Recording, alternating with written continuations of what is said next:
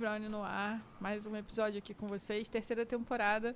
Começando a temporada, como eu falei nos stories lá no Instagram, com mulheres. A gente vai a gente está procurando fazer a temporada completa com mulheres. Estamos tendo muitas ajudas assim da galera que está divulgando, indicando várias personalidades da fotografia para a gente convidar. Então eu acho que vai dar certo. Tá dando. Isso. Uh, antes da gente apresentar a nossa convidada aqui, super especial, tô nervosa Oba. hoje, tá? Não né? Vamos lá, calma. E, então, antes a gente só falar aqui da Banlé, que é a nossa patrocinadora oficial, que sempre acreditou no projeto, já está com a gente já na terceira temporada. A Banlé é uma plataforma para venda de fotos. Você pode trabalhar com fotografia de esporte, de arquitetura, de evento. Você pode trabalhar com álbuns privados ou álbuns abertos. Pode colocar seu portfólio lá. Eles têm suporte, te ajudam nas vendas. Então, é uma plataforma incrível que apoia muitos fotógrafos. Acesse o QR Code que está aqui na tela. Dá uma olhada, confere, faz seu cadastro. Então, vamos embora agora para falar com a nossa convidada. Quem a gente trouxe aqui hoje? Quem, quem, quem? Ah, gente, muito especial, hein? A gente tá ficando muito chique. Kit Paranaguá, que é uma fotógrafa aqui do Rio, uma fotojornalista que tem muita história, muita experiência, muito conteúdo para contar aqui pra gente. Ela tem uma escola de fotografia também, muitas exposições. A gente tá aqui com algumas coisas para mostrar para vocês. Então, vou passar a palavra para Kit. Kit, obrigada por aceitar Obrigado, nosso Kit. convite. Eu estou emocionada aqui, não vou chorar. Mas é uma honra te receber aqui. E também tem que agradecer é, os contatos, né? O Rogério Reis que, que passou o seu contato para a gente poder conversar e fazer o convite. Bom dia para vocês. Sou super feliz de estar aqui conversando. Muito bom ter essa turma jovem da fotografia aí fazendo coisas e inventando e divulgando a fotografia brasileira. Muito importante isso. Obrigado. O- Obrigada. Eu começo aqui, eu vou começar contando aqui um pouco É, do. esqueci de perguntar, estava admirando a É. Não, a gente achou que você ia falar mais alguma coisa. É. Que- Então, Kit, a gente sempre pede para o convidado contar um pouquinho como que foi a sua história, como que você chegou na fotografia, né? Se você tinha algum parente fotógrafo em casa que te influenciou, ou se foi a sua faculdade que te trouxe esse desejo por buscar a fotografia. Por exemplo, eu é filho de fotógrafo, né? É, Então Não tive escapatória. sofreu uma influência forte desde pequeno. Como é que começou a fotografia para você? Pois é, é assim, eu não tenho nenhuma parente na família fotógrafo, mas é, como você, depois eu vou, te- vou até conversar sobre isso, o, eu gost, sempre gostei de fotografia e tinha amigos que gostavam de fotografia e a gente, adolescente, a gente saía muito para fotografar, depois eh, entrava no laboratório, revelava, e a fotografia, ela é mágica, né? Então, assim, um laboratório, uma experiência de um laboratório, para quem nunca viveu isso, porque hoje a fotografia é digital, vale a pena um dia viver, porque é uma experiência que não dá para descrever o que, que é. Né? Assim, a, a foto nascer da, no, no- dentro de uma banheira é incrível aquilo. Mas é, a vida é engraçada porque ela vai te dando alguns caminhos que necessariamente você não não traça, né? Assim, eu não tinha não, não tinha claro na minha cabeça que eu ia fazer fotografia. Eu gostava, saía com amigos, e tal. E aí eu- fui fazer uma viagem para o Nordeste, que foi uma coisa que aconteceu assim muito marcante na minha vida. Eu, a gente tá- era um grupo de oito amigos, estávamos seguindo de carro até, e nós íamos até a Fortaleza. E quando chegou em Recife, a gente ia ficar uns dias, a gente estava numa mesa de um bar e sentou um jornalista de São Paulo do lado, começou a conversar com a gente e falou que estava indo para ele tinha ido para lá para fazer uma cobertura numa cidadezinha que chamava Belo Jardim. Ele é, tinham fotografado uma, um rapaz que morava em São Paulo, mas que era desse lugar. E tinha uma história muito louca, porque o rapaz estava há 10 anos em São Paulo e não podia retornar para Belo Jardim, porque Belo Jardim não tinha nada, gente. Era só o nome que era Belo. Era uma cidade no sertão, assim, muito pobre. porque era uma. Se ele voltasse dez anos depois, com uma mão na frente e outra atrás, era uma desesperança total, né? Porque o nordestino tinha essa coisa do, da migração, de se dar bem em São Paulo, de vir para o Rio de Janeiro. E ele queria, e ele ia fotografar e, e entrevistar a família desse rapaz em Belo Jardim. E o fotógrafo não apareceu. Aí uma amiga que estava na mesa falou: Ah, ela fotografa. Aí eu falei: Bom, olha só, eu não sou fotógrafa, mas eu tenho uma câmera e eu gosto de fotografia. Falou: Eu te contrato para ir comigo. Olha, Aí, quantos legal. dias? Aí ele falou: Dois dias. Eu falei: Bom, eu vou com você. Aí eu peguei minha câmera, meus amigos ficaram em Recife, e eu fui com ele para esse lugar. Passei dois dias lá, ele me deu os filmes, eu fotografei, entreguei na mão dele, fui-me embora, continuei a minha viagem. Nunca mais eu vi essas fotos, nunca mais eu soube dele. Eu, eu recebi pelo trabalho que eu fiz. Mas aquilo foi uma coisa tão profunda na minha vida, foi que assim, ficou uma semente assim muito muito forte, porque falei, caramba, a fotografia pode me levar para lugares completamente incríveis, né, sabe? E criar relações incríveis, porque estava ali num roteiro de uh, turismo né, pelo Nordeste brasileiro. E, de repente, cara, eu entro numa, numa família, eu vou para uma cidade, eu tenho um contato, assim, eu, vim eu entendo que o mundo é além daquilo que eu estava fazendo. Foi tudo muito forte, ficou guardado. Eu, eu, na época, eu estava fazendo faculdade. Eu fiz faculdade, era, na época era jornalismo, comunicação, relações públicas, era tudo junto, não tinha uma coisa focada. E eu trabalhava numa agência de propaganda. Outra coisa que foi, é, que, assim, que foi é, aconteceu no meu caminho que o, o fotógrafo que trabalhava nessa agência era Castrup e era o Dick Welton, que depois ele foi mestre. Vários fotógrafos da Sim. minha geração passaram por ele. Famosíssimo. É, porque o Dick, não, a gente não tinha escola de fotografia naquela época. Assim, no Senac tinha algumas coisas, mas o Dick era um mestre, ele adorava ensinar. E eu saía pelo Rio de Janeiro fazendo. Ele, ele fazia fotografia, eu fazia parte de pesquisa. Pelo interior da cidade, e a gente sentava nas calçadas e conversava sobre fotografia, ele me dava aulas incríveis. Então, aquilo começou a, a- a se juntar, né? E acabou que um grande amigo trabalhava no Jornal do Brasil falou: Kid, pede um estágio no Jornal do Brasil, cara. E aí eu pedi. E fiquei quatro anos no jornal. E assim, foi, foi uma coisa realmente decisiva na minha vida. Que eu entrei, é, um mês depois, acabei sendo contratada.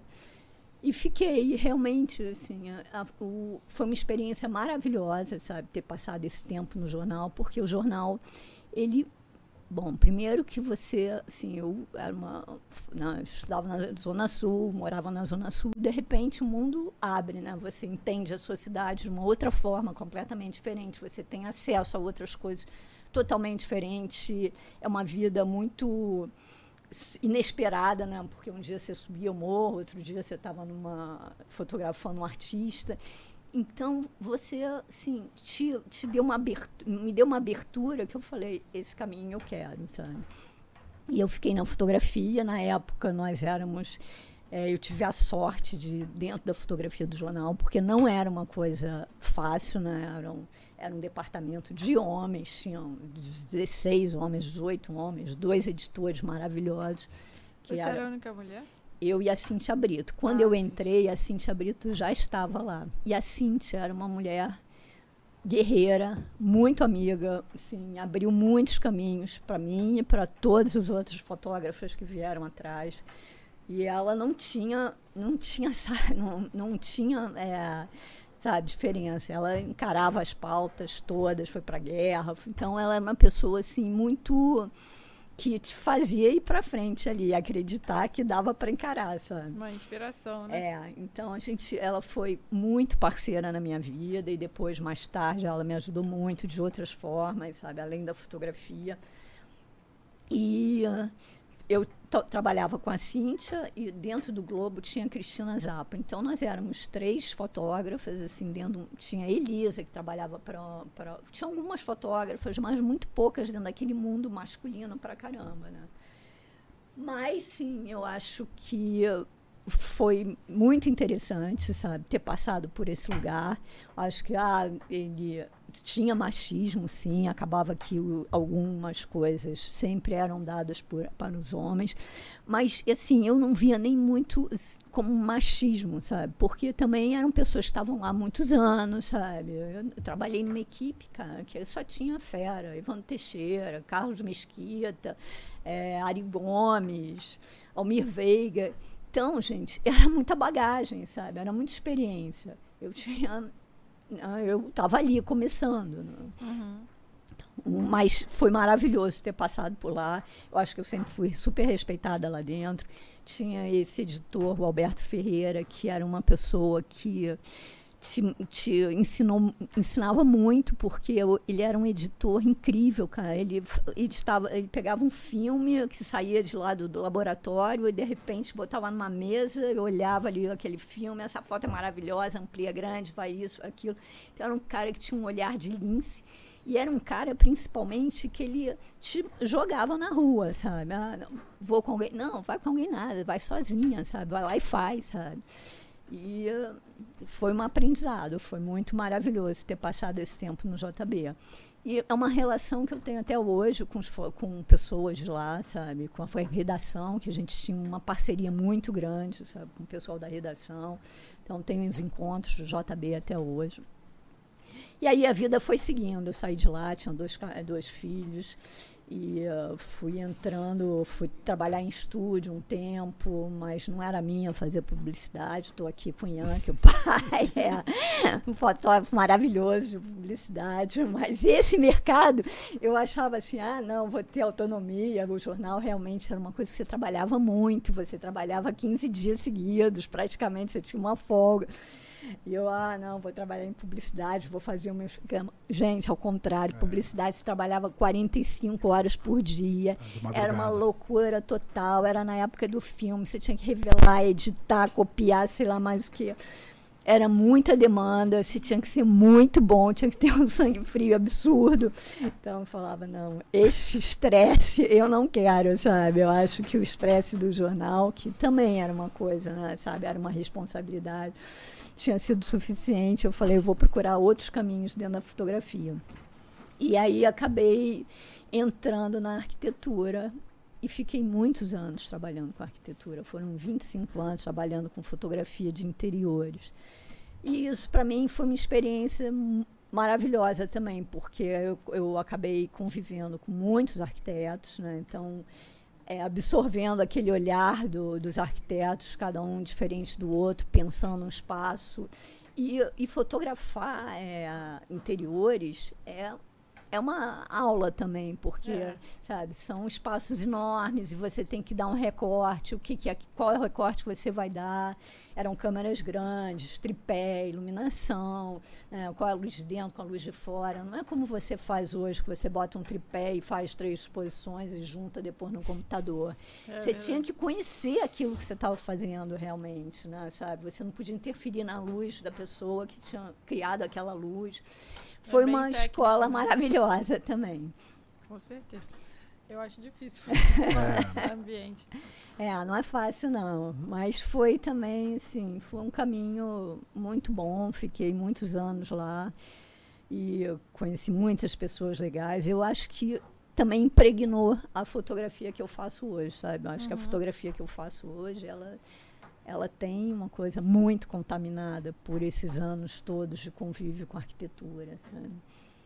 Muito legal. Seus filhos, é, tem algum que Gosta de fotografia? Migrou para essa área? Olha, meus filhos, foi uma coisa engraçada. Uma vez a gente, eu levei eles para participar de um concurso do Jardim Botânico e os dois ganharam o prêmio, primeiro e segundo lugar. Olha, que legal, da mãe. É, mas nenhum dos dois é fotógrafo. Assim, um trabalha, é artista e também designer, é o Felipe. E a Júlia trabalhou com cinema à época, com produção, e hoje com cenário, e hoje ela está com uma editora e está uh, morando em Tiradentes. Assim, os dois estão nessa área. E uh, o pai também era designer, né? E eu era professor de gravura, então ah, assim, ele estava meio contaminado. Foram contaminados. É, não foram, são fotógrafos especificamente, mas trabalham com imagem, é. com construção na imagem. foram Muito contaminados. Muito bom. Vai fazer sua pergunta que você gosta? Não, posso fazer essa. A gente até nem tem feito ela tanto. Qual foi a primeira câmera que você teve uma na mão, que você mexeu? Você lembra disso? Tem. a- Não, eu me lembro. A minha primeira câmera foi uma câmera que era uma Pentax que meu pai me deu. E aí depois você falou que a tua mãe fez muita pressão, Ana, para você quando foi que você queria trabalhar com fotografia.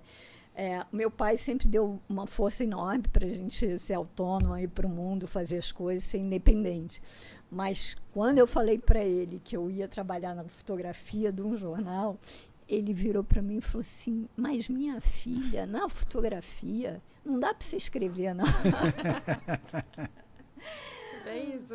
É, porque na realidade, assim, nó- é, a minha geração foi a primeira geração de fotógrafos formados. é, né? Então, você entrava na fotografia, assim, você lê a história de Evandro, Walter Firmo, todo mundo apre- aprendia na internet, comprava catálogo, não sei mais o que. né? Então, eu, ele, fala, ele, ele achava que como é que você, mulher, vai trabalhar dentro de uma fotografia de um jornal, vai para a rua, vai subir morro, vai isso. Ele ficou meio assustado, mas depois ele virou meu maior fã, sabe? Eu até dediquei meu livro de, Copacabana para ele, porque ele foi uma pessoa que acompanhou sempre a minha vida, deu maior força, entendeu que era aquilo que eu queria fazer e tudo certo, sabe? Muito Muito bom. legal. A minha mãe até bem pouco tempo perguntava quando que eu ia voltar a trabalhar. né? Enfim, vamos lá. Faz É. parte.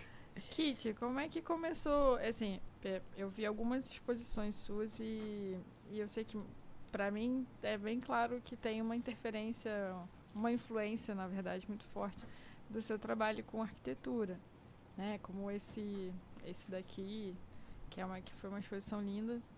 Eu vi no CCBB, no CCJF, né? Mas já deve ter passado por outros lugares. Campos de altitude. É, como que, que começaram os trabalhos autorais? Pois é, quando chegou em 2000, a minha vida deu uma reviravolta. E, eh, e aí eu parei para pensar muito sobre a vida, sabe? E as escolhas que a gente vai fazendo. E falei, bom, eu escolhi ser fotógrafa, né, sabe? E o que, que eu quis com, com essa escolha? O que, que eu quero com essa escolha, sabe? O que, que eu quero da imagem? O que, que eu quero falar, sabe? No- através da imagem. E eu só estava. quando você entra nesse ritmo de trabalhar para os outros, é muito louco, porque você acaba trabalhando compulsivamente e vai deixando as coisas que você quer fazer de lado. Então eu resolvi fazer uma coisa paralela, sabe? E eu começar a fazer a minha fotografia. E aí, junto com isso, aconteceu uma viagem que a gente foi para é, Argentina, um grupo grande de fotógrafos. Fomos para um festival da luz na Argentina. Uhum. E foi uma viagem muito interessante, porque não tinha o festival de fotografia aqui no Brasil. É, eu acho que talvez tivesse o do Sul, que foi o primeiro, mas aqui no Rio não tinha. O Guran foi com a gente, foi um grupo bem grande. E a partir dessa viagem é, surgiu a ideia tanto de fazer a, a pós-graduação, a da Cândido Mendes, que o Aham. Guran organizou, como é, de fazer o primeiro festival de fotografia aqui no Rio. Então, esses festivais, assim, eu acho que a, o festival hoje, né, porque hoje você tem festival pelo Brasil inteiro, é uma forma muito importante de participação da fotografia, né? ele te abre muitas portas, é, tanto você podendo expor, e hoje você tem uma coisa além da exposição, que é essa leitura de portfólio, é o contato com leitores de- fora que vêm para cá. Então, o Festival do Rio Grande do Sul, o FotoFest, é um festival que traz muitos leitores internacionais. Ah, você tem é, o próprio Foto Rio também, e outros festivais. é, tem o Festival de Fortaleza. Enfim, essa participação no festival é uma coisa que eu aconselho para todos os fotógrafos hoje que querem fazer da fotografia um caminho, sabe? Porque ele te dá visibilidade, ele te, de alguma forma, ele te ensina a editar, porque você manda um trabalho, você tem que aprender a editar aquele trabalho para inscrever numa projeção. Não precisa ser uma, uma exposição, porque a exposição é caro, gente. Mas para ti, para ti, você seleciona um 10 trabalhos e fazem uma exposição na praça, super bacana. Então você tem é, brechas para entrar e para ter visibilidade muito mais acessíveis do que você hoje realmente fazer uma exposição, porque a gente sabe que, que qual é o que, que custa fazer uma exposição, né, Verdade, sabe? Muito caro. Então, mas acho que você tem o Instagram, hoje você tem um acesso muito diferente, né? Assim, você consegue ter uma visibilidade muito diferente. A fotografia é uma loucura porque uh, você tem milhares e milhares e milhares de pessoas fazendo fotografia mas ao mesmo tempo, assim, quem são essas pessoas que vão ficar, né, sabe? Quem são as pessoas que encontram brechas e que querem realmente ser fotógrafos, né? E que querem construir uma história da, com a fotografia. São duas coisas diferentes, né? Total. E eu acho que o Instagram ele pode te dar isso, mas o Instagram ele te dá aí 10 milhões de outras pessoas que estão ali competindo com você. Né? Eu acho que na hora que você edita um trabalho, manda para um festival, manda para uma projeção, manda faz uma leitura de portfólio, você está tá focando naquilo. Você está dividindo né? com uma é, dezena de pessoas, e é, não com é, milhões de pessoas. É, e você vai numa coisa mais focada, você vai ouvir sobre o seu trabalho, né? E? E, caso você seja selecionado, que é diferente do Instagram, que você vai passar na frente de alguém ali, e aí a pessoa tem que gostar da sua foto para ir lá ver, vai estar o teu nome lá numa. numa né, num, se você estiver selecionado para alguma exposição, alguma, alguma mostra, algum é, edital, alguma coisa, seu nome está bem ali, aí você começa a fazer parte de um cenário de fotografia que é diferente de expor no, na internet, né? Eu acho que tem uma, uma força muito maior, na verdade. É, é. E ali até hoje, você está falando que a gente tá, vocês estão fazendo aí uma semana de mulheres, mesmo no é, a fotografia feminina, né, sabe? Quer dizer, não é a fotografia feminina, a fotografia das mulheres, que é uma coisa bem diferente, bem é. mais ampla, né? Eu acho que hoje ela tem espaços muito interessantes, né? Sabe? Você tem as Mulheres Luz, que é um, um, uma plataforma, um site da Mônica Maia, que, que reúne um grupo de fotógrafos que expõe o trabalho delas, que leva isso para outros lugares. Né? Você é, teve um marco muito forte, que foi a, a convocatória que a Vânia Correia fez para as mulheres fotógrafas brasileiras. Isso foi um assim acender um fósforo porque a gente nem tinha ideia de quantas mulheres fotógrafas tem sabe aqui no Brasil e não tinha esse contato com todo mundo de repente a Vânia faz uma convocatória é, para um, um, retrato na, na em frente ao Gente, ali na Cinelândia. Ah, a Câmara do Deputado? Não, não. não. É o Museu. Biblioteca Nacional. é municipal. Teatro Municipal. Pra, nós nos... é, tudo que tem ali. Eu ia falar amarelinho. Não, nós nos reunimos em frente ao Teatro Municipal. municipal e foi incrível, cara, porque foi uma adesão total. Veio gente do Pará, veio gente da Amazonas.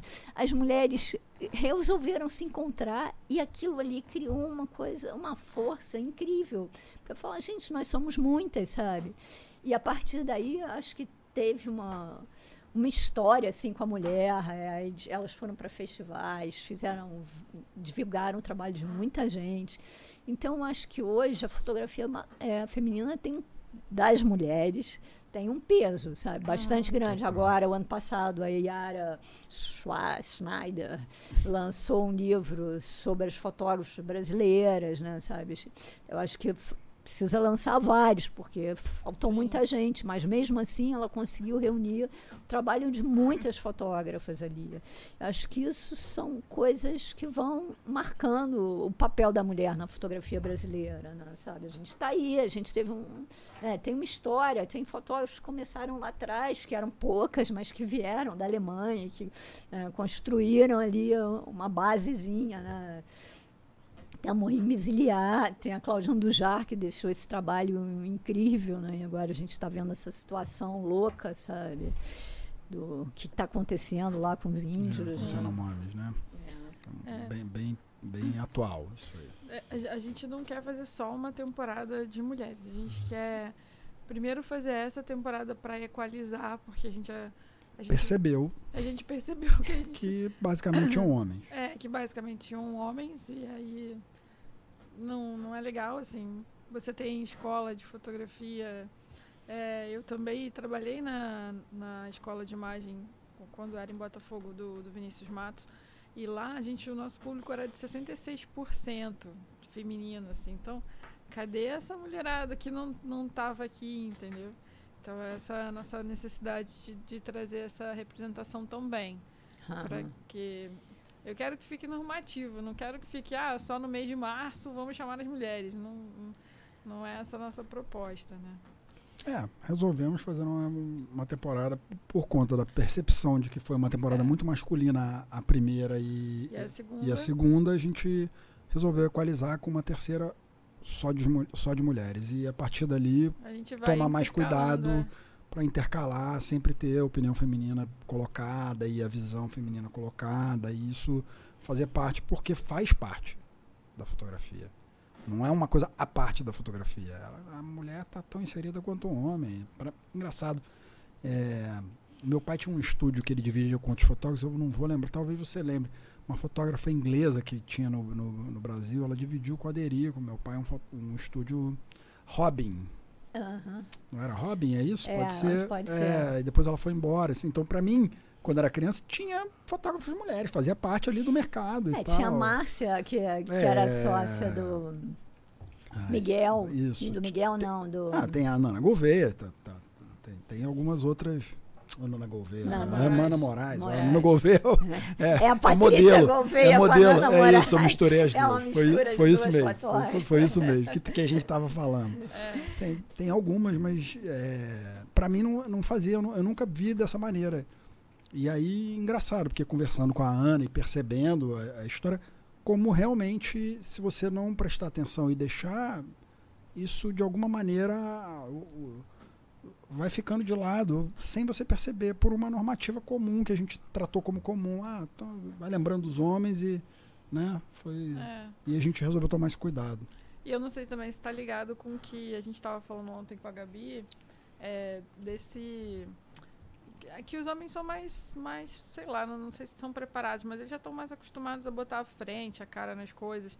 As mulheres são mais críticas, se cobram mais, são mais reservadas muitas vezes não, não querem aparecer, né?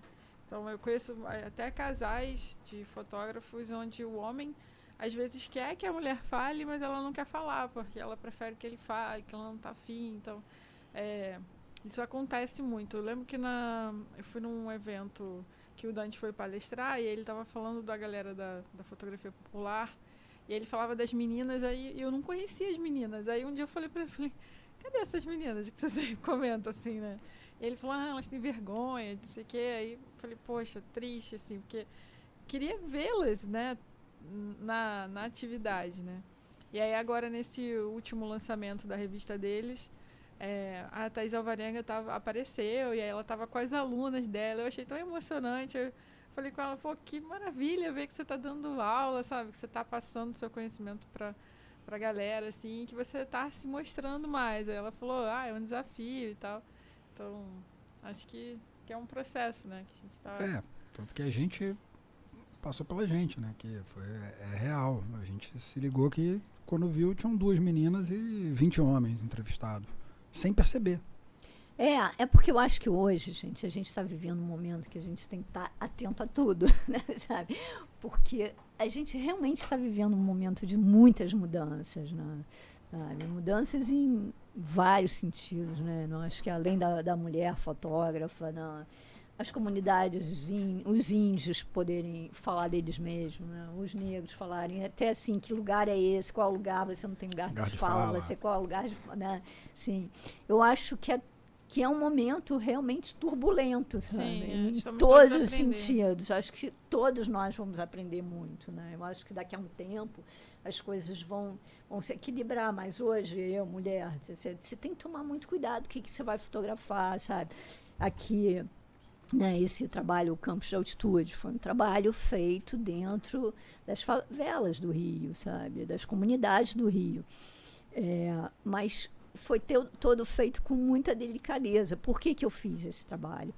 É, apesar de eu não morar nas favelas. Por que, que eu quis falar das casas das favelas? Porque eu trabalhei 20 anos fotografando para revista de interiores, fotografando casa de só os poderosos, sabe? Casa só, gente, só gente muito rica. E eu sempre quis fa falar, gente, que É casa, casa qual é a pessoas. casa das pessoas que realmente constroem as suas próprias casas? Constrói literal, constroem com as suas mãos, né? erguem as casas muitas vezes Sim. e colocam o que lá dentro, como é que essas pessoas vivem.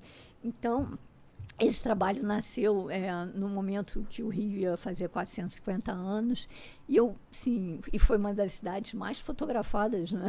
que todos os fotógrafos antigos e novos passam por aqui.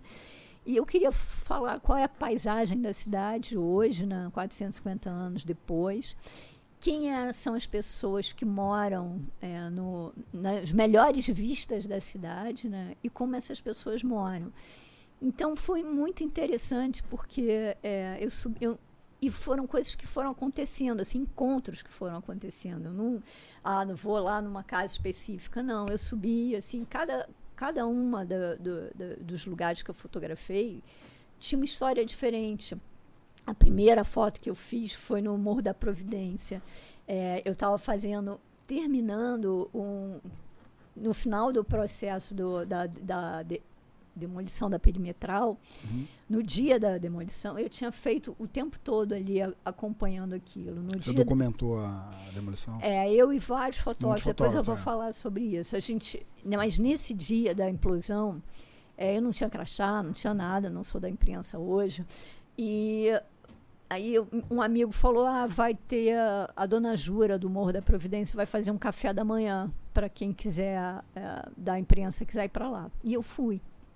E aí, quando cheguei, era um café da manhã maravilhoso. A dona Jura era uma figura incrível, com uma vista. Realmente a gente viu a implosão assim, de camarote.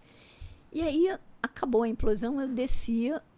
Falei, dona Jura, ela falou: ah, vou fazer um almoço. Eu falei, então vou lá embaixo é, ver o pós-implosão, mas eu vou subir para almoçar. E aí eu subi para almoçar, e quando eu subi para almoçar, eu falei, cara, agora eu vou pegar essa imagem e vou projetar na casa dela. Então foi a primeira imagem dessa série. Vou- Ai, que incrível. é, como é que e ela assim até ela tem até um bar hoje ali hum, continua com esse bar mas agora é uma coisa aberta mesmo e volta e meia ela se posta, posta aí no Instagram que tá aí fazendo uma comidinha maravilhosa Quero conhecer Dona Jura. Dona Jura Jura, vale a pena ir lá, logo no bondinho, quando você sai do bondinho ali na estação. Eu nem sei se o bondinho Não, está funcionando, tá. mas é na estação ali, Sim. perto. Então Uma é bem. pena, uma pena não estar. Pois é, inacreditável isso. Mas aí, a partir daí, foram vários encontros, porque aí, eu, ah, bom, quem é que eu vou encontrar na Rocinha? Eu vou subir o Santa, Ma- o Santa Marta, como é que eu vou subir? Quem eh, tinha um grupo de turistas, eu fui lá com que eles faziam visita guiada, aí eu fui conversando com ele. Então, foram relações, sabe, tecidas ali ah, durante um bom tempo. Aí, ah, em Ipanema tinha uma visita guiada que eu também me inscrevia. Chegou no dia, tinha um tiroteio, não teve a visita. Aí tinha uma garotada, assim, três meninas, elas dançando no. Porque não podia subir, e elas estavam dançando ali na estação do, do elevador. Aí eu falei com a mãe delas, falei, nossa, suas filhas são incríveis, posso fotografar vocês? Tal. Combinamos de um- dia subir, é, no- quando pudesse subir, ir lá fotografar. Primeiro, depois eu fiz a visita, que eu fazia a vista primeiro. Depois que eu tinha a vista, eu subia, ia fotografar as casas. E, era, e foi um trabalho, assim, que era uma coisa que eu queria muito que fosse uma relação íntima, realmente, que eu ia sozinha, eu não levava ninguém, eu levava eu, meu projetor, o tripé e a câmera e pronto.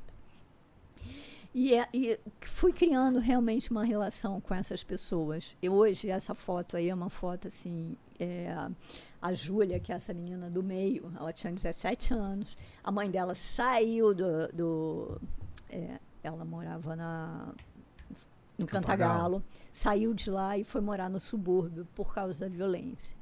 E essa menina foi, seis meses depois, foi assassinada, foi chacinada, literalmente, com dois amigos, que ela saiu de casa e nunca mais voltou. Foi passear com os amigos e nunca mais voltou. Então, assim, isso a fotografia te dá, gente, é uma coisa muito louca, É, que é. você, não, sabe, ela conta histórias e ela perpetua histórias. Eu tenho uma relação com essa mãe é, esse trabalho ele já foi exposto, ele foi para a China, porque ele foi dentro do Foto Rio, naquela, é, na época da exposição do CCBB, ele seleciona, eles tinham uma relação com, a, com o Festival da China e selecionaram uma exposição para expor na China, e essa exposição foi, eu até fui junto. E depois eu fui, ele foi exposto no Museu de São, na, da Casa Brasileira em São Paulo, numa galeria em São Paulo. Todas as vezes que ela vai, vai para algum lugar, eu ligo para a mãe e a mãe fala: "Cara, a minha filha está viva, sabe? Isso é uma coisa que, sabe, só fotografia pode dar para gente, cara, né, sabe? Você ter essa essa memória da, na, da pessoa, já, é sabe? Porque se você não te existisse a fotografia, você fosse a partir de um livro, cada um ia construir a sua ideia de quem foi a Júlia, né? Sabe? Mas aqui você olha, você pode não saber quem era a Júlia, né? como é que a Júlia era, assim, mas a imagem da Júlia tá aí, sabe? Essa, a Júlia é real, ela existe. Essa foi uma das né, funções né, iniciais da fotografia. Exatamente. As famílias guardavam exatamente para ter. Você tinha, inclusive pós-morte se fotografava e guardava é. o, a, imagem. A, a, imagem, porque aquilo é, com, com olhos colocados, tinha lá todo um processo. Era um dos primeiros é, mercados da fotografia no início dela, aqueles caras que viajavam né, com a, suas câmeras pela cidade, eles faziam muito isso. De alguma maneira, lógico que hoje de uma maneira muito menos fúnebre, graças é, a Deus, é. e muito menos é, assustadora, viva, né? muito mais viva, é, mas cê, é, continua tendo essa função, né?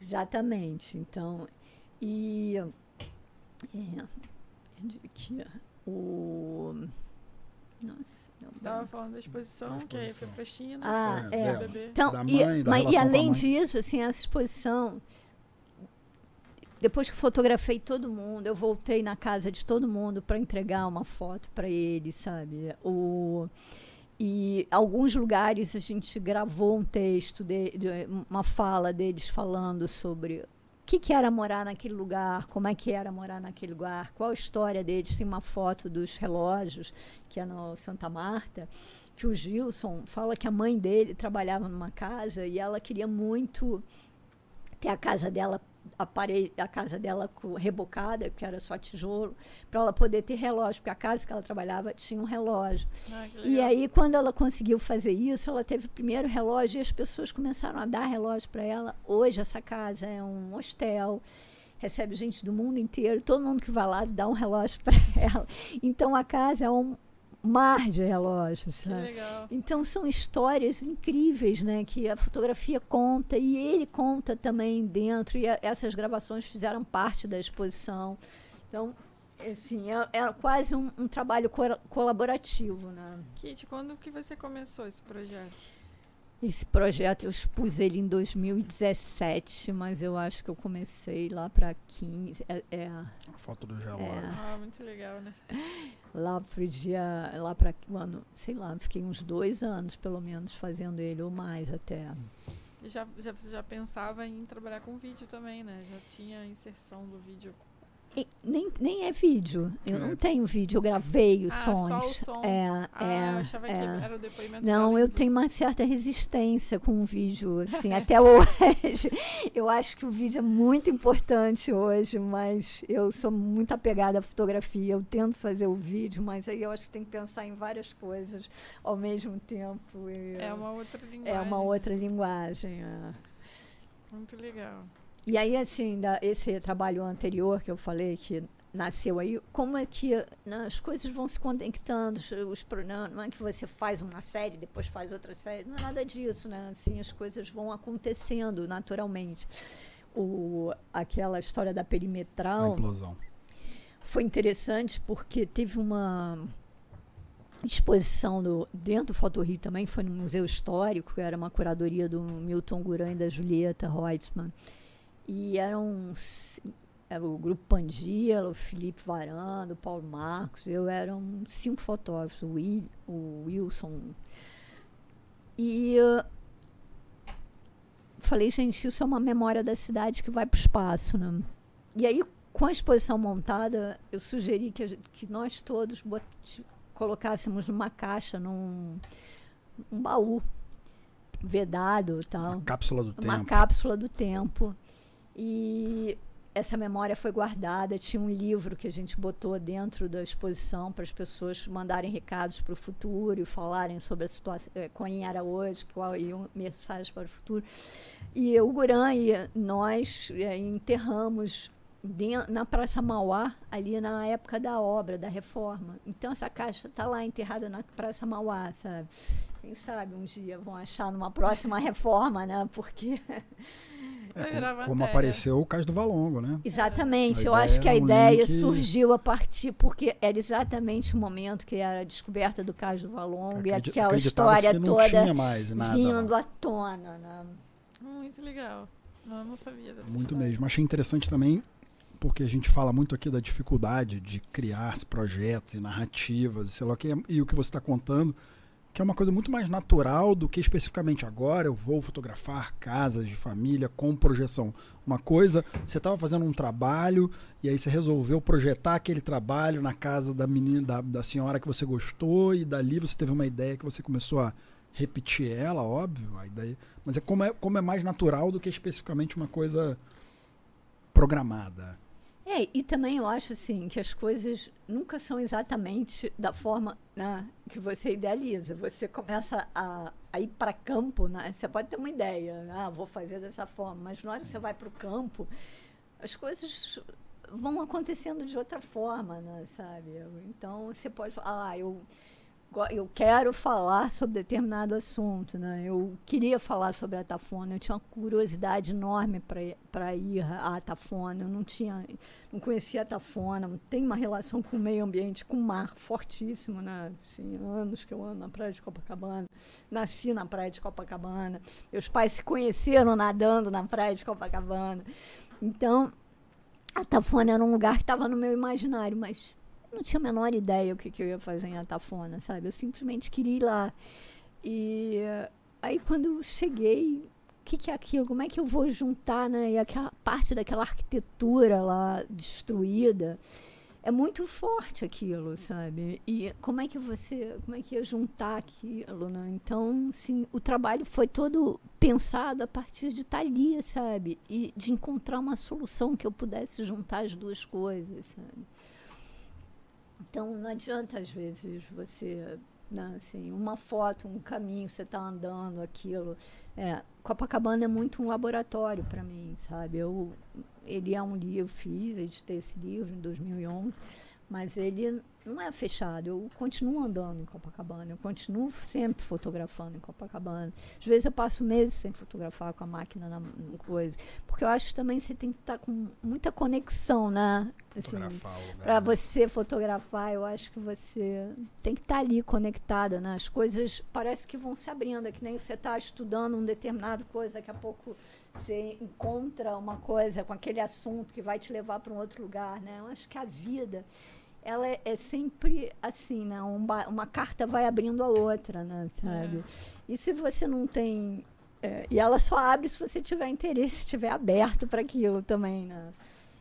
Muito legal. As, as referências né, fortes de é. cada um, aí dá para ver direitinho no trabalho, quando a gente conhece um pouquinho mais do fotógrafo, né? Como a gente, quando a gente ouviu o Rogério aqui falando dos projetos dele, tinha muito sentido com as referências do que ele viveu, né?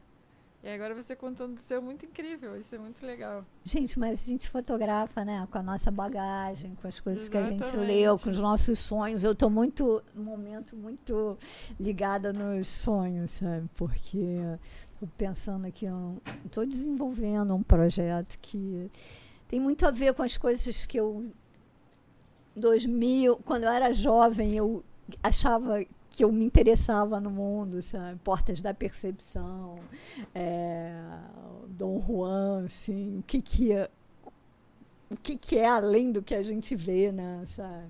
Muito legal. E eu acho que a fotografia é isso, né, sabe? Eu acho que a gente está sempre buscando o invisível, uma, né, uma na construção da própria né, personalidade, sabe? né? É. Do, de, de, quem é você é, mesmo. Exatamente, é. né? Você... Um exercício bom de autoconhecimento. É. Né? é. Eu tendo a, a, trazer muito, a Aninha até às vezes conversando comigo quando a gente faz a análise aqui, que eu tento a trazer muitas coisas para mim, né? Assim, e é, é engraçado porque é, é, é, natural, né? A gente, a, gente, a gente só consegue enxergar o mundo por dentro do que a gente conhece, do que a gente viveu. Então, é, mas eu tenho dificuldade de trazer isso para o meu trabalho fotográfico. Eu tenho, tenho falado disso aqui. Uhum. Porque quando eu vivi, e a gente já falou disso aqui, num, num mercado de fotografia publicitária e, ou de moda, Muito eu, é muito, muito voltado para o resultado final e o financeiro depois, né? Então é isso, essa é a jogada do negócio. Eu tendo a ter uma dificuldade de, de me encontrar como fotógrafo Ian e não como profissional da fotografia. Aí, profissional, eu tô aqui fazendo um podcast, é, tenho projetos, tenho coisas. Que, que é o que o Ian gostaria de fotografar? O que que traz? A, é, é impressionante como. E aí, ouvindo você falar e voltando para o que a Aninha estava dizendo, como tá tudo dentro de mim, na verdade. Quando você falando, eu tô pensando aqui nas minhas coisas. É, tá tudo aqui. É, porque na realidade a gente acostuma. Isso é uma coisa que a gente tem que ficar muito ligado, né? Porque a gente acostuma a trabalhar com pautas, né? Sabe? Com Exatamente. job, É isso. É isso aí. E Para mim é muito fácil fazer É, isso, tá? Você me diz um exatamente, tema é. o que, que eu tenho que fazer e, de, e se me mostrar uma referência, então, facilita muito mais. Aham. Mas agora, E você zero, E você trabalha com a expectativa do outro. Eu acho que a, a fotografia, na realidade, ela só se dá mesmo, né? A partir é, do olhar do outro, né? Sabe? O outro. Então, esse diálogo só termina realmente, né? Sabe? A partir do olhar do outro. Né? Mas, assim, quando você está trabalhando sobre encomenda, você quase sabe qual é a expectativa do olhar do outro, né? E Claro. quando você está tá colocando as suas coisas para fora, né? Sabe? é, você tem uma atenção, porque é que nem você escrever, você pintar uma tela em branco, né, sabe? é você se expor, né? É, você se expor, né? Eu demorei 20 anos para fazer isso. Aí, tomara, tomara que eu não. tá difícil, vou te falar. É, É, uma... não é fácil não, não é fácil não. não, esse podcast tem a ver com isso. Na- da, a minha parte, que topei a maluquice da Aninha, Ah, tem a ver com isso. Eu falei, cara, eu preciso me entender como ser humano fotógrafo e não só como profissional da fotografia de uma área, como alguém que conta alguma história. É, é duro, viu? Ai, Você sabe bem. aqui com a gente. É, a gente faz sempre, né, Aninha? Aqui. Sempre sai uma terapia. Ontem teve, tá... É, ontem direto eu tem, direto tem. Kit, você comentou das exposições, dos festivais, mas você não falou de um projeto muito bacana que você tem lá no Ateliê Fala fã, fala fã. Que eu não sei se vocês estão fazendo, mas antes da pandemia eu sei que vocês faziam, que era uma convocatória para uma exposição, não era só, só de foto, tinha com os artistas é, de, de obras de arte mesmo também, não tinha? Pintores ou, ou esculturas. Eu lembro que eu participei de uma convocatória muito por força de uma aluna, Mônica, que ela participava sempre. E ela falou: você tem que mandar foto, você tem que mandar foto. Eu falei: eu não vou ser selecionada. Ela, você vai mandar foto. Aí eu mandei, fui selecionada e a gente expôs lá. Isso era, era a feira de arte. Feira de arte. É, bom, só resumindo aqui rapidamente o que que foi o ateliê. O ateliê nasce em Santa Teresa, né? Comigo primeiro eu e o Renan que fomos para lá. A gente queria levar o, o caramba, me deu um branco agora. Meu Deus, meu amigo César Barreto. E aí o César, eu não sabia que o Renan era um dos fundadores. É. Eu já conhecia aqui na Glória já. É, nasceu assim, fomos nós três, a gente queria um espaço, na realidade, para a gente trabalhar juntos, e nós três trabalhávamos, de alguma forma, os- a gente tinha uma ligação por causa do Rio de Janeiro. Mas o, Céu, o Cé- César falou que não ia para lá de jeito nenhum, que ele não gostava de subir ladeira.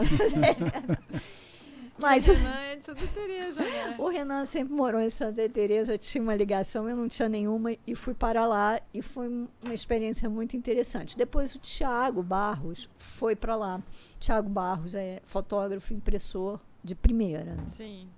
E aí, a partir dessa da, do, do Tiago estar trabalhando ali, a gente tinha uma visita constante de fotógrafos lá, porque as pessoas iam imprimir com o Tiago Barros, pessoas mais variadas e mais feras, Walter Carvalho, etc.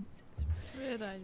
E aí, então aquilo começou a ter um movimento grande da fotografia. Era um espaço muito bacana. Teve o, o Renan envolvido com portas abertas. Então a gente começou também a fazer eventos, exposições, tinha projeção na, na, na vitrine, que era um evento espetacular que a gente ficava do lado de fora ali.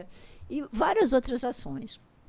E eh, acabamos, o Renan saiu, foi, eh, foi um, teve que sair de Santa Teresa e a gente acabou descendo para Glória e aí já, já era o Paulo Marcos, sócio, e o Thiago Aninha, que depois saíram ano passado, antes da pandemia.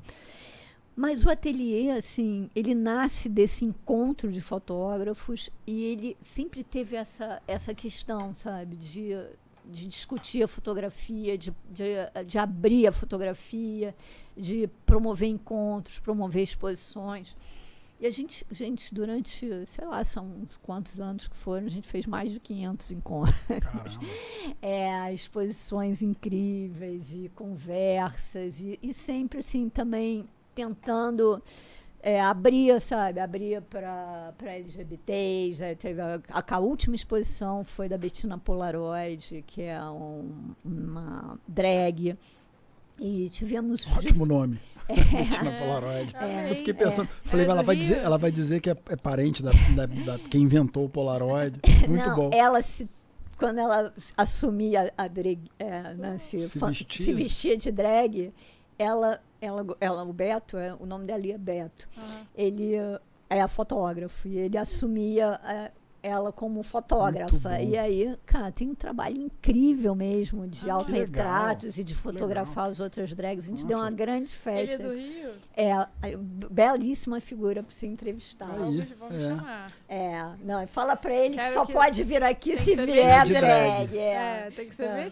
Ou a gente pode fazer meio a meio, faz é. metade ele, metade é, vem a drag. Também, pode ser, Muito legal. E então a gente sempre teve essa preocupação assim assim com as mulheres, cursos de, de, história da fotografia das mulheres, com a Simone Rodrigues e a Roberta Barros, é, de encontros feministas. Com, é, então, é muita gente realmente. Eu acho que a gente botou assim, muita semente no ar e, e muita discussão sobre a fotografia. Né? Maurício Lissovski, que passou por lá, Ai, Newton Goran. Não fala do Maurício, eu, quase, eu é, chorei lá em São Paulo. Chora, né? Porque eu não sabia que ele tinha falecido. E aí eu fui ver uma exposição no IMS, quando eu cheguei, eu entrei na exposição e tinha uma dedicatória para ele. Porque ele tinha participado da curadoria. Eu falei, como assim? Aí eu mandei mensagem para uns amigos da pós, eles falaram, é, Ana, faleceu. Eu falei, cara, triste. Muito triste. E, e, ele deixou um texto que é bem interessante sobre. São as 10 proposições da fotografia do futuro. Depois vale a pena ah, até legal. vocês darem uma olhada. Ah, eu vou, vou porque pedir, ele então. fala sobre isso, né, assim, desse milhares de imagens, sabe? O que, que como é que. O que, que vai ficar nessa, nesse caminho, né, sabe? É. Ele era maravilhoso. As é. aulas dele na pós eu saía de lá encantada. É, assim. pois é. Então, assim, passou muita gente legal por lá. Hoje a gente está só virtual, mas estamos fazendo, continuamos fazendo coisas, participando muito dos festivais, sempre com convocatórias. E, mas essa feira que você falou se chama é, Arte Feira. Agora me deu um branco aqui na, no nome dela. Mas foi uma feira que começou no ateliê, depois ela, ela foi na no, na Vila Imoré. Isso, participei, era na Vila Imoré. É, e era uma feira muito interessante, porque ela não era só de fotografia, tinha performance, tinha vídeo, tinha palestras, tinha é. oficinas.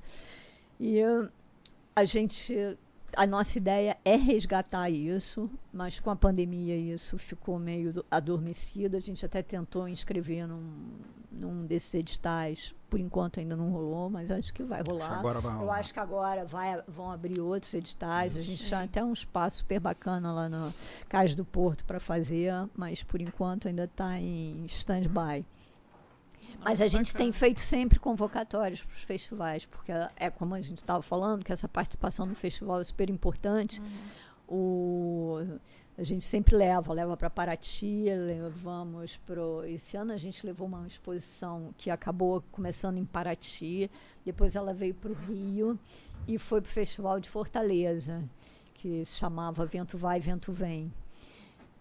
E isso é legal porque realmente você começa a divulgar não, o nome ali entrou e, e a exposição ficou muito bacana o conjunto, sabe? Uhum. Ela teve uma liga muito boa entre os trabalhos e é uma forma realmente de você é, botar o seu trabalho no vento, Sim, né? É.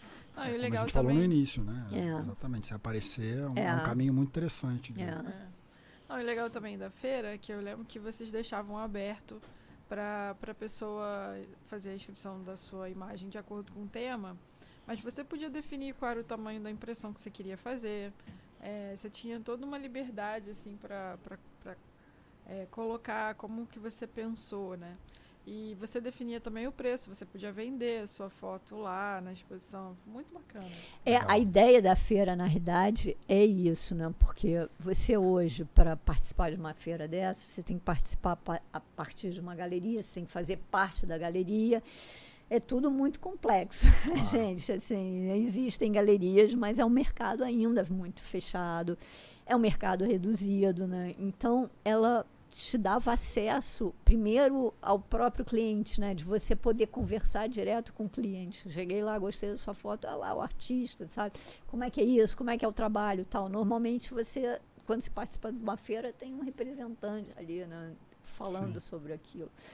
E essa possibilidade de você comercializar, né? Porque é muito difícil isso, você comercializar a sua imagem hoje, assim, sem, sem uma estrutura, né? Ah, eu achei incrível. Ainda fiz a impressão com o Thiago Barros, que é um fera. Sim, E, e aí seu trabalho fica bem mais bonito. com certeza, ajuda. Porque ele sabe valorizar as coisas. É, a escolha do papel, a escolha do, do- do É, tom ele e sabe- tamanhos, o cara te dá uma. Ele te dá uma aula, ele sabe o É. que, que vai funcionar ali com aquela imagem. Fala, ó, se você usar esse papel, vai ficar bem mais legal. Então tem toda uma, uma consultoria ali. Claro. É, exatamente. Eu acho que o- você trabalhar com impressora legal, o cara lê a sua imagem, né? Ele vê o que que, É, sabe? Ele te propõe, ele discute a imagem com você, né? É, O Thiago, eu, eu trabalho com o Thiago. O Thiago começou muito jovem, porque ele é um garoto ainda, mas ele, É, assim, ele, ele tem quantos anos? Porque ele tem cara de novinho. ele né? tem uns 40 e poucos anos, é. mas ele tá- trabalha, ele trabalha, ele tinha um laboratório ali na subida do Rio Comprido. E é, nós todos já trabalhávamos, imprimíamos com o Thiago. Então, essa, quando a gente passou para o digital, foi assim, ah, e agora? Sabe? Como é que faz? Sim, mas eu acho que da mesma forma que o Thiago teve que passar no susto também, né? Assim, nós fotógrafos meio passamos no susto, né? Foi uma foi um momento muito ah, tem que ser, sabe? A partir de agora é isso, sabe? Não tem muita opção. É, ele sabe muito. Eu lembro que uma vez fui buscar uma foto do Gui Veloso, que o Gui imprime com ele aqui no Rio. Né? O Gui não é daqui, mas É. imprime aqui às vezes com ele. E ele tinha me dado de presente uma foto. Eu fui buscar. Aí ele falou, mas por que, que você tá pegando a foto? Eu falei, não, porque ele me deu. Ele, mas por que ele te deu? Você conhece ele não? Aí eu li todo desconfiado. Eu só falei, não. Ele foi meu professor na pós e tal.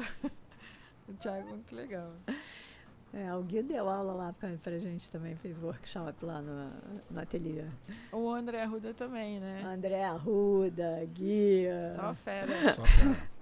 Só fera. O Vitor também, que dava aula de filosofia, não sei onde Ah, ele é, tá agora. ainda tá. O Vitor tá fazendo uma, um mestrado na. Não sei se é na Dinamarca que ele tá. Ele tá num lugar por aí, Noruega. Mas eles têm uma aula de filosofia, que ele, é ele, o Ah, Gustavo online. Posa e o Paulo Marcos. É uma aula online. Aliás, no ateliê, no momento, a gente está. Continuamos online. E, É, assim, o, é o futuro, né? é, eu acho que é o futuro, assim. Eu Acho que tem alguns encontros, a gente tem ainda uma residência que é que não é online, claro, Aham. na residência não dá para ser online, mas as aulas em, em geral são online, até porque você com, com isso você teve essa possibilidade, né, de ter professor lá no Raik Parta, a outra em Portugal, tem a mentoria que a Anja está em Portugal, a Alexandre Sequeira em Recife, em, Ah, o Alexandre Sequeira é maravilhoso. Belém, eu sou né? muito fã dele, meu Deus do céu. Pois é, já passou por lá também, já É. deu aula lá também. é, e dá muita aula, a gente faz uma. Volta e meia tem um curso com ele. Ele é, ele é maravilhoso. Quem sabe um dia ele vem ao Rio, Ué, tamo aí. É. né? Não sei. Ai, meu Deus. Deixa eu ver como é que a gente tá Como é que tá de horário aí? Ah, dá pra ir mais um pouquinho. Vamos lá. Continue. Você, que Você, você... não- você não quer perguntar nada? Não, eu Tá tô achando. Eu tô, hoje, eu tá? tô, não, porque eu tô ouvindo, tem muita coisa pra falar, né? Eu- Não, você sabe a linha de, de- de- melhor do que eu, né? É, mas Não, é só não, por isso. não. Eu então, a hoje. É, não, mas você sabe a linha da. Você conhece a É, história, conheço porque é teu a mercado história muito mais do que o que eu, que eu sei. Mas o que eu acho. Kit, a gente falou aí de. de vou voltar para aquela pergunta clássica que é agora. E qual equipamento você está usando hoje? O que, que você tem usado agora? Olha, a gente falou pouco de equipamento Ele hoje. tá querendo vender a minha câmera. É, ia te Gente. oferecer uma. eu agora estou assim com um baú em casa que eu quero distribuir, tentar ver o que, que funciona, o que, que não funciona, coisas analógicas, assim, eu quero guardar alguma coisa analógica de vez em quando. Sim, esse, esse trabalho, esse projeto de Copacabana é um projeto que eu gosto de volta e meia botar um filme na máquina, porque ele nasceu com o filme, ele, ele tem uma tem uma relação com o filme direto, né? Uhum. Porque não é simplesmente ah, porque eu estou fazendo com o filme, mas é porque a meio o grão faz parte dessa linguagem, né? Claro. de- dele. Mas eu tô com uma. Eu sempre trabalhei com uma Nikon a vida inteira, depois daquela primeira Pentaxzinha, eu sempre tive Nikon. Migrou para Nikon e ficou. É, porque aí no jornal todo mundo Todo mundo trabalhava usava com Nikon. Nikon, É, as lentes é. eram Nikon e eu fiquei impregnada com aquilo. Sim. Mas eu tinha uma D700 que era muito pesada. E aí, realmente, agora, um tempo atrás, eu comprei uma Fuji. Essas Fuji filmes, nem sei qual é SLX. Qual- Deve ser uma Não XT, sei. né? Mas é, É. é mirrorless já ou ela ainda é DSLR? Não, ela é. A É, mirrorless, e aí fica a- mais leve, Acho que a é. Fuji é só mirrorless. Só tem mirrorless? É? É. É. Não- Mas ela é. Eu queria uma lentezinha pequena, acabei que comprei uma meia telha, que nem é o que é o objetivo, mas acaba que você fica meio viciado naquilo, porque não quero ficar só podendo trabalhar, eu não quero ter 10 mil lentes mais, sabe? Realmente É. não quero, eu quero facilitar a vida bastante. Então tá faltando eu comprar uma lente normal, pequenininha, para ela ficar bem leve mesmo, porque com essa meia telha ela não é tão leve assim. Não chegou no tamanho que você queria. Não chegou ainda aí- no tamanho que E aí eu eu continuo a pergunta, como é que tá a sua relação com fotografia em celular? É, eu, para falar a verdade, assim, meu celular era bem mequetrefe, não era um super celular com uma câmera maravilhosa, assim, agora eu dei um upgrade, então eu imagino que eu vá começar a usar mais o celular, mas eu acabo muito dependente da minha câmera, sabe? Mas e como é que você vê essa foto celular hoje, independente da sua? Você- Não, eu acho que a foto celular, gente, chegou para ficar e isso, isso aí, né? ela tem um espaço cada vez maior, né, sabe? Eu acho que ela possibilitou né, uma democracia da, da fotografia e ah, não tem retorno isso, Não. né? Mais uma sabe? mídia, né? É eu mais uma mídia possível, é, Eu né? acho que eu acho que não é assim, não é que a fotografia é o celular ou é a câmera, sei lá o que, XPTO, né, sabe? Eu acho que o que vai fazer a imagem, na realidade, o que vai fazer a diferença é o que está dentro, né, Claro. sabe? De é novo, tua- voltando pra dentro da gente. É a tua relação com a fotografia, com o espaço, com o que você quer falar, com, né? Então, eu acho que se, se o teu acesso é o celular, né, vai fundo no celular, né? Sim. Ah, E eu acho que o celular ainda tem isso, te possibilita filmar, editar, né? Assim, ele te dá uma uma, ferramenta completa. é, e, uh, uma rapidez. né? Vai estar no seu bolso a qualquer momento. Você não vai largar ele, Exatamente, né, então. sabe? Exatamente. É uma câmera. no- é a famosa câmera no pescoço do fotógrafo, né? É, o fotógrafo tinha que é. andar com a câmera no pescoço. É, exatamente. Assim, é, eu conheço poucos Você fez jornal, andam você assim. sabe bem disso, né? É, mas eu acho que assim, tem duas pessoas que, para mim, são símbolo da câmera no pescoço. É o Evan Teixeira e o Walter Firmo, né?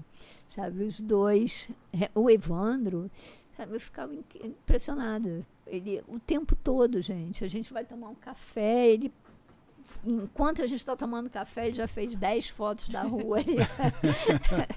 Sabe, o cara realmente ele fotografa o tempo É. todo, porque ele vê a fotografia o tempo todo, sabe? Que pensa como, só É, pensa como é. foto, só é fotógrafo, É, né? É, pensa- é. Eu conheço alguns assim também. É, o tempo é, é incrível isso. E o Walter, eu acho que tem isso também, né? Assim, ele não sei se ele é tão compulsivo. Eu tive mais, bem mais contato com o Evandro, né? O Evandro convivia, a gente conviveu muito, né?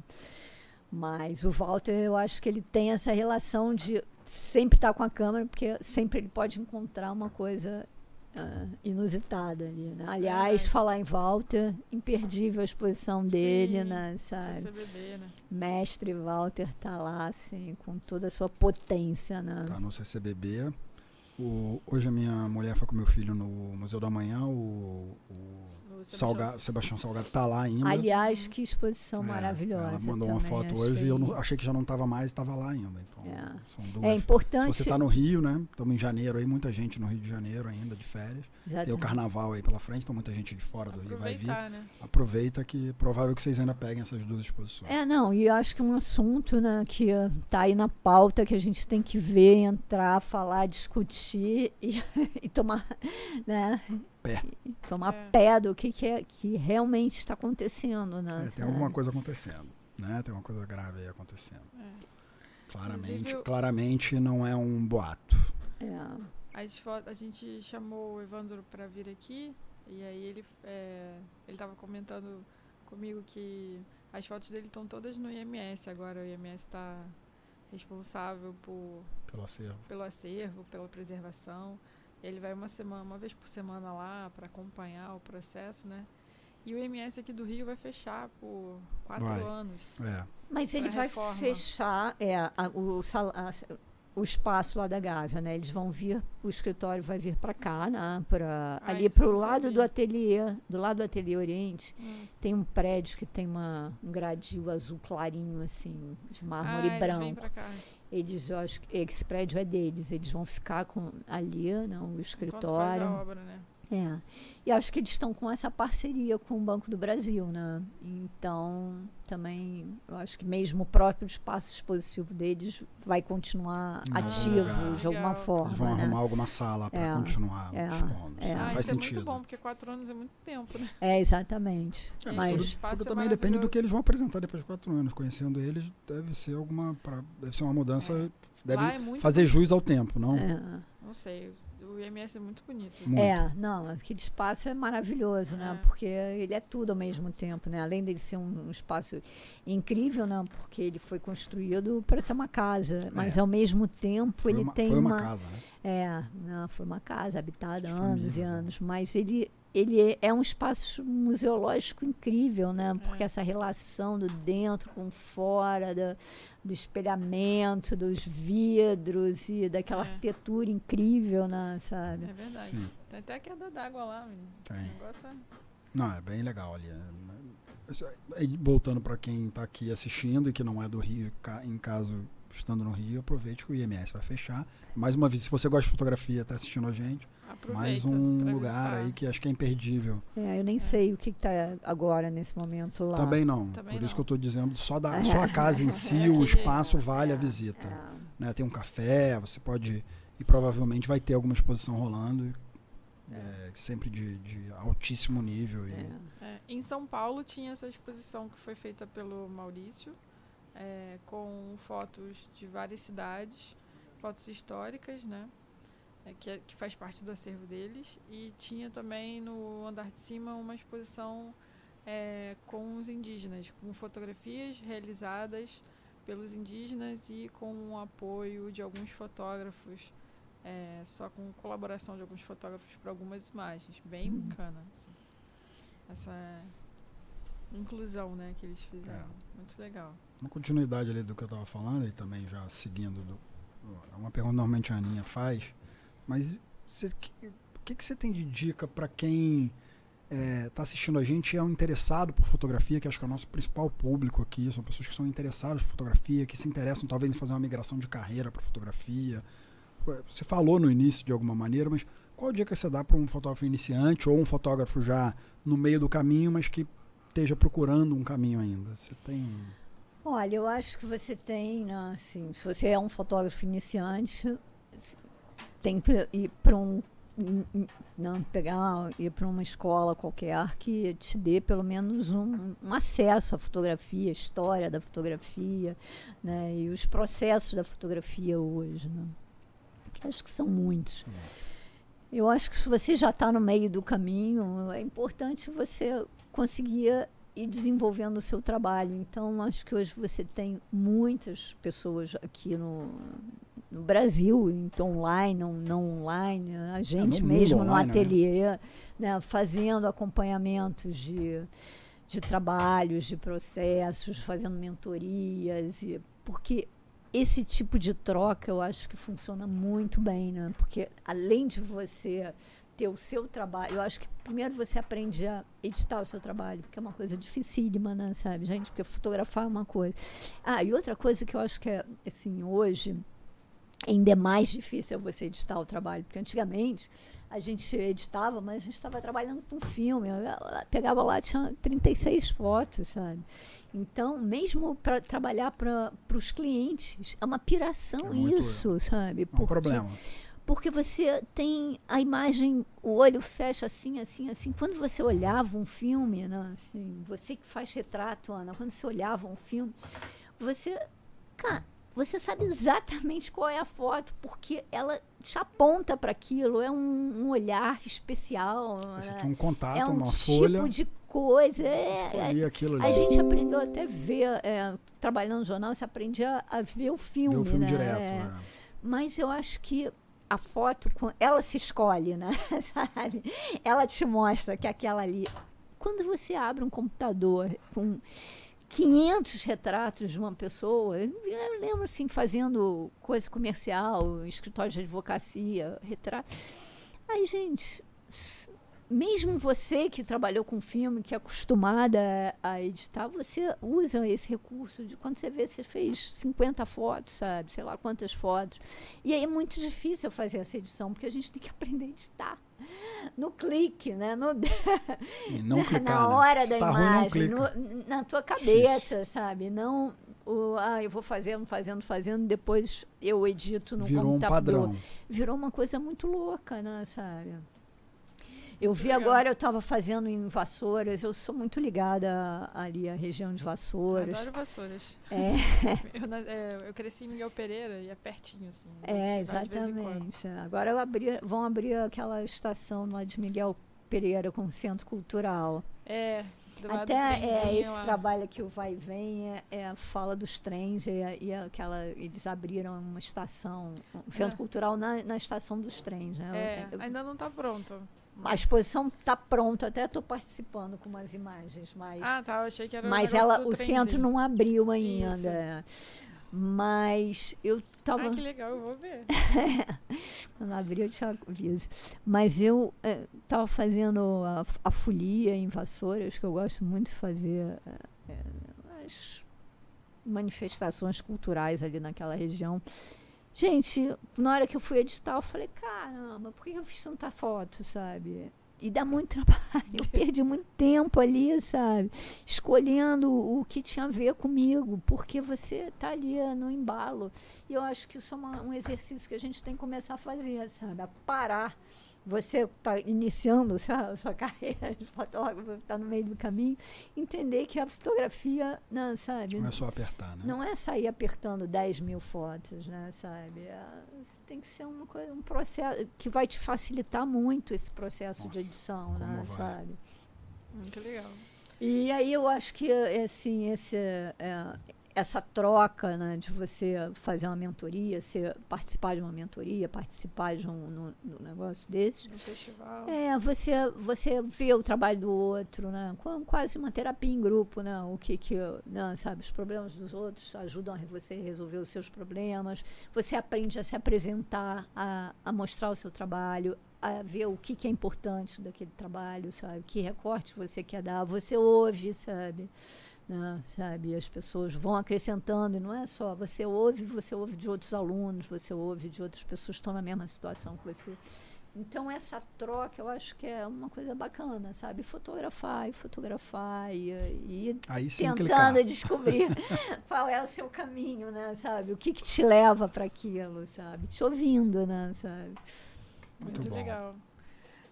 Kit, você é uma referência para muita gente, então eu vou perguntar Quais são as suas referências? Não precisa ser especificamente na fotografia, mas o que que te inspira? Uma, uma pessoa, um texto, alguma coisa que É, eu acho que assim, eu, eu, muitas coisas me inspiram. Eu gosto de poesia, Eu leio muito Leminski, João Cabral de Melo Neto.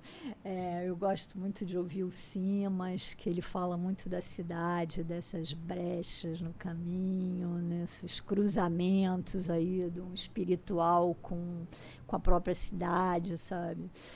E um, é, alguns fotógrafos importantes, é, Graziella Uturbide, a, a Valda Nogueira, que infelizmente morreu, que tinha um caminho assim, que eu achava a Valda, ela tinha uma poética de fotografar, uma forma de, de, de mostrar as coisas que eu acho que ela realmente deixou ali uma assinatura muito marcante, sabe? Foi uma pena, realmente. Eu acho que ela é uma pessoa muito potente é, da Paula Sampaio, da Elza Lima, sabe? Do, assim, eu acho que a gente tem que olhar o trabalho do Walter Carvalho, do Walter Fiamo, desses grandes, do Rogério, do, do Milton Guran, que está aí há muitos anos contando. Não, sim. Ele está na nossa listinha, já até falei com ele. É. Ui, que bom.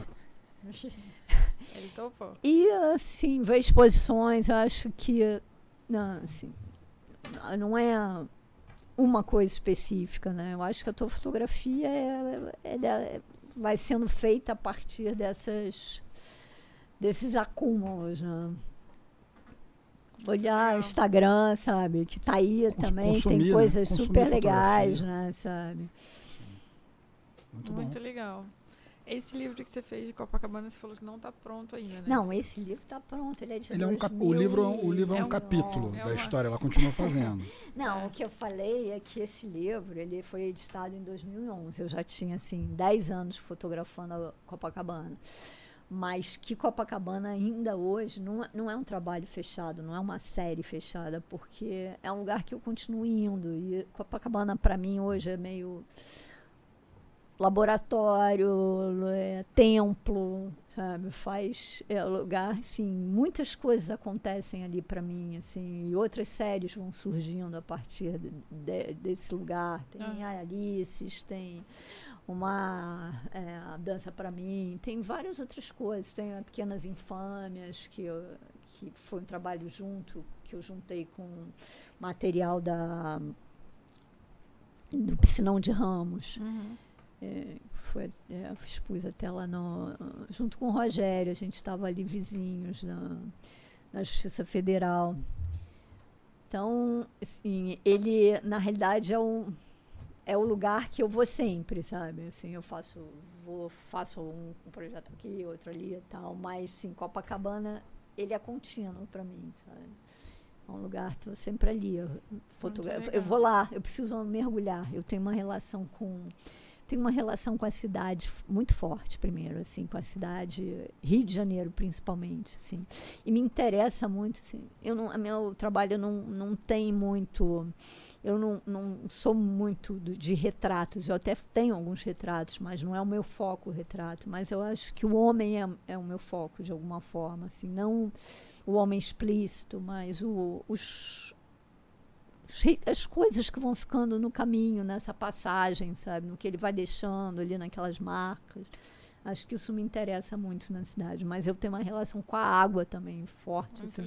Eu vou nas paineiras andar, preciso tomar um banho de cachoeira. preciso, eu fico um tempo sem ir, eu preciso lá mergulhar, falar, oi, saudade manjar. Sabe? Eu tenho essa, essa. Aliás, já 2 de fevereiro isso. vai ter festa no mar e vai ter festa no Arpoador. Né? Muito legal. Aonde a gente consegue o seu livro?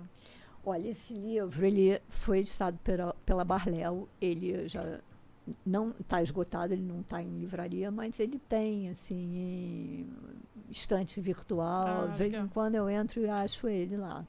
Se fizer uma busca, então, a gente galera. acha. Acha, é. acha. Tá, legal. Acho Você que consegue comprar, galera. É, acho que muito tem. legal. Ah, acho que é isso. É isso? Descobriu bastante. Que Foi muito acha? bom, acho muito bom. Mas... Fácil de falar, né? É, pô. Sabe tudo, fala.